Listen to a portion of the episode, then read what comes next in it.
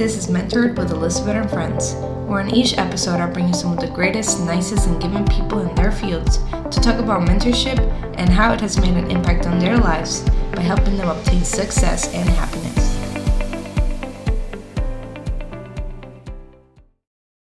Hello, everyone. It's Elizabeth, your host, and today I have the Tony Stark of Fitness and Health, Dr. John Jaquish. Um, hi, John. How you doing? I'm good. How are you? Good. Um, I, I want to ask you first of all, how you go from, you know, you're a doctor and also an entrepreneur. So can you tell us a little bit about what mm-hmm. you got going on? Well, uh, it's a it's a great question. I have a great answer. I uh, I wanted to be pre med when I was an undergrad, and I was one of the lucky kids. My parents paid for school, and what uh, you know, I said I want to go in uh, biochemistry, and then I, I want to apply for medical school. My father's like, "Well, I'm not paying for that." Wow. And I said, "Really? What are you going to pay for?" And uh, he said, "Business." I said, "Anything else?" He says, "Nope." Just and one option. He he was right, and he well, it's not an option if there's one. Yeah. so I, mean, I guess I guess I, I just could have said, "Nah, I'm not gonna go." But obviously, I wasn't gonna do that. So though I feel a little differently about structured education now, mm-hmm. back then I was a fan, and now I'm really not so much. I don't I don't see a lot of value in standard traditional uh, uh, education, but the point is um, he want like he he was a NASA scientist. He designed and built the lunar rover. Okay. So uh, a little, little wow. car that's on the moon. So yeah. uh, like he's done a lot, and there's a lot of other things I could go on about, but I won't. And so he what he said was, I want you to figure out how to monetize what you do. He said the best things I've done were advancements I made for other companies where the shareholders made hundreds of millions of dollars and I just got a decent paycheck. And so understanding how businesses work, understanding how you order parts, you manufacture things, how suppliers will screw you over and send you not quite the quality you agreed on, that kind of thing. Mm-hmm. Like that was the the kind of thing that he wanted me to learn about because he he told me this later. He said, "I knew you had the science thing kind of down because even when I was a little kid, I'd read science books and I would just remember absolutely everything and understand it. You know, remembering is one thing. A lot of people can repeat things they read, but do they understand it? No, not at all. So I was pretty good with that, and so I think that's a if you if you look at an entrepreneur with a great idea if you just have a great idea and you go out and look for entrepreneurs, somebody's going to take your company away from you. Definitely. So you went yeah. to business and so yeah first. Yeah. Uh, yep.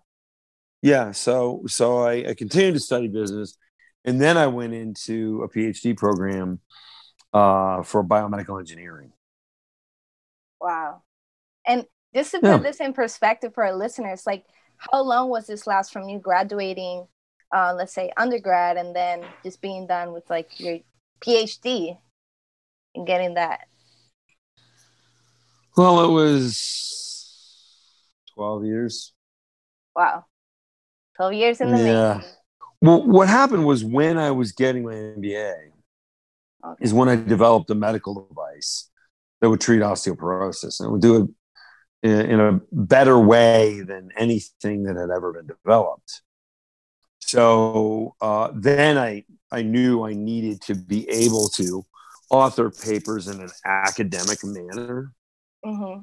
So uh, I wanted to acquire that skill. I didn't really care so much about anything else. I, I really just wanted to be a great scientific writer. And so that was the objective behind my PhD. Uh, like I didn't ever want to become a professor, nor, you know, do I now. Um, yeah, that Is was that, that osteogenic really...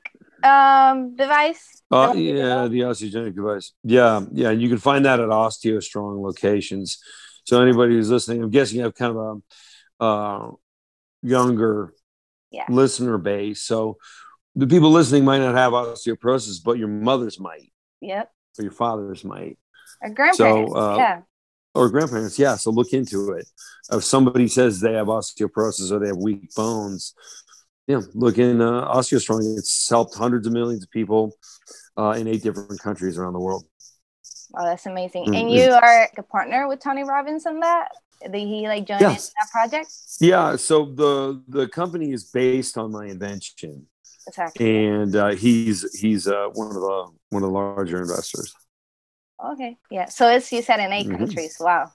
How do you go mm-hmm. from just developing? I don't know how, how that creative process went, but just creating it and then what are some of those skills you use maybe from your academic experience or just just business in general to get that out in the world? It was mostly just understanding that it doesn't matter what you have. If you can't get it to people, if you can't sell it to people, it's worthless. Like you'll never do anything with it. And um, having that knowledge already, like I knew the sales process was just the most important because if nobody buys it, no one's ever going to yeah. talk about it. No one's ever going to know. There won't be any word of mouth. Mm-hmm. Like you got to be able to sell a few, even at a loss in the beginning. So they start to see what it is. Like right now, Strong doesn't do the best job of this, but at some point they will start tracking all of the testimonials they have. And you know, once you have a hundred thousand testimonials, it's like you really need scientific research anymore. It's right. Like, like, how can you, know, it's working. yeah, if it's working for a hundred, and it's not like a hundred thousand people were paid to say that, because mm-hmm. at some mm-hmm. point it's like, you know, no one's going to pay a hundred thousand people to make some stuff up. You know, it's because just just like it, that's not possible. So, um, so yeah, yeah, the um, very strong company, but uh, you know, in the very beginning there was a a very strong focus on presenting that clinic model, and they, they run like franchises. Okay. So uh, the clinic, yeah, the clinics are, are very successful, very fun.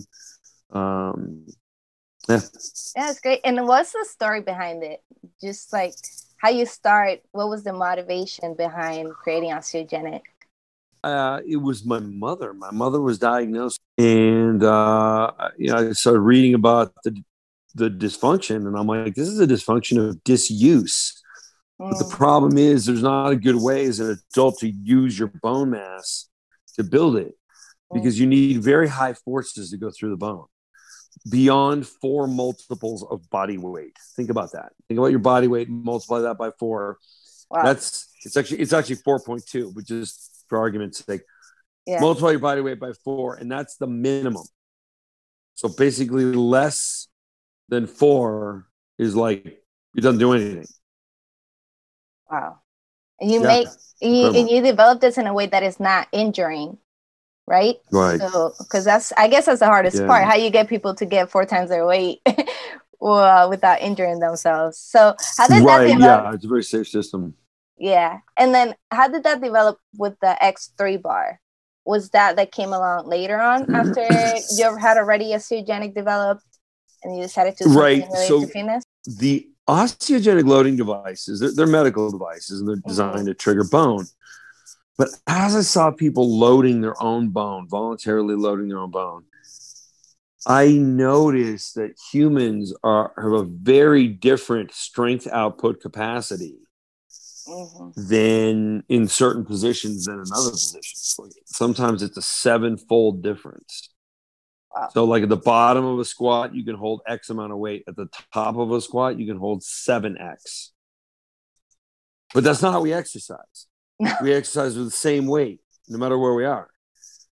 So yeah, I was the only one that had this data and knew how extreme the difference was. So I thought, all right, this means we need another device. This means we need something to load the body in accordance with its own biomechanics and then fatigue it in mm-hmm. diminishing capacity from those different positions and so that's part of the protocol and part of the product and uh, and that, that's why it works so well it's just a deeper level of exhaustion and muscle you cannot get it from weights, and uh, it's also really inexpensive. You know, getting a home gym is thousands of dollars. Yeah, and just and just thinking about membership. X3 right? Yeah.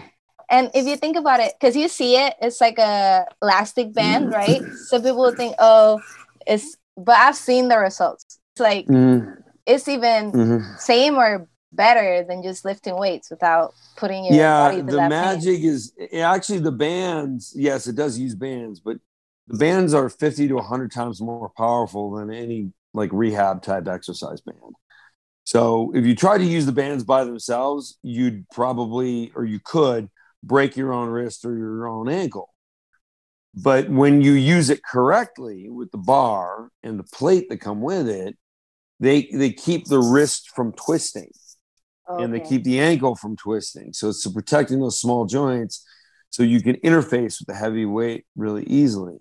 Once that happens, you're training with far more weight, far more repetitions, only one set per exercise because it's very efficient. You can't handle very much uh, of it. You, you just go to fatigue in one movement and that's it. It's over.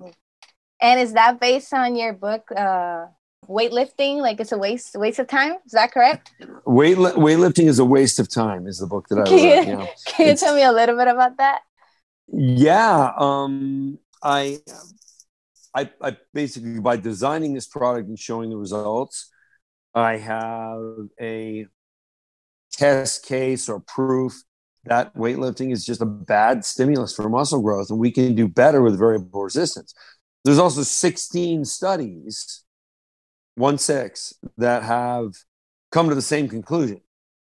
Wow. But they're all kind of different and they use some complicated mathematics to pick the weights in different positions.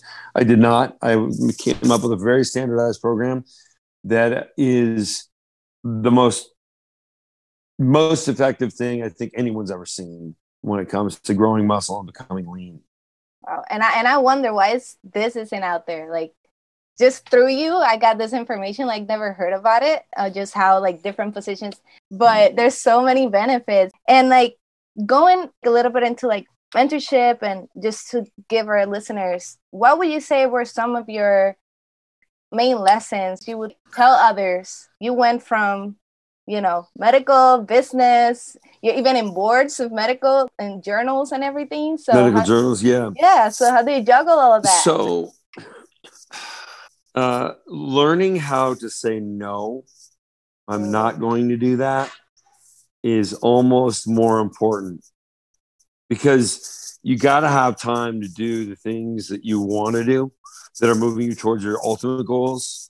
Because mm-hmm. uh, a lot of people they want to be accommodating, so no matter what falls in their lap, it's like they just say yes, and then they can't get things done, and so then it looks like they don't do anything the truth is they're just trying to like like they can't even schedule their day because they're receiving so many emails about their schedule what you got to do is like start marking people as spam start mm-hmm. blocking cell phone numbers from texting you you know just the people who just a- ask you questions that you like you could google this leave me alone yeah definitely. Uh, yeah, everyone's got those people, but yeah. the more successful you become, the more you have those. So mm-hmm. it's important to realize why, like, why you would want to do that. And staying focused and basically, yeah. like your main goal is just not be distracted by the little things, right? When you're just trying to get That's to right. that main goal. That's great. So, are you also professor? You've been teaching. Yeah research professor at Rushmore University. It's where I got my PhD. Oh, okay. So how is it you, mm-hmm. dealing with students? How's that dynamic? Because you have a hmm. lot going on. You get so having to watch over. Well, other... so research professors only doing research. I'm not teaching courses. Do you look over like other student research and stuff like that? Just guidance. Sure. Oh, okay. Yeah. Yeah. Uh, yeah, dealing with students is it's good yeah they uh a lot of them need they need some projects that are real world mm-hmm. you know also it can really let somebody know what what's in store for them when they graduate, when they can see the other side. Mm-hmm. You know, when they see me and I'm building a business and you know, I'm asking them different research questions and you're like, why would you do this? Why would you do that? Yeah. Kind of getting them to have a their own approach to find whatever answer that they're looking for. Okay. Now I know we said 15 minutes. So I want to be very respectful of your time. So I just want to give you a, a quick minute to just tell everyone where they can find you, your books, everything. Sure. I create a landing page. You can find me on Instagram, Facebook. You find the book. You find the X3 stuff about superior nutrition. It's all on one website. It's doctorj.com, D O C T O R, the letter J.com. Got it. You all heard it. Thank you so much. Awesome. This was cool. I hope you were inspired and learned from this episode as much as me. Thank you for listening and supporting. Don't forget to like, share, and subscribe. Let's help uplift each other. This is Elizabeth from Mentor.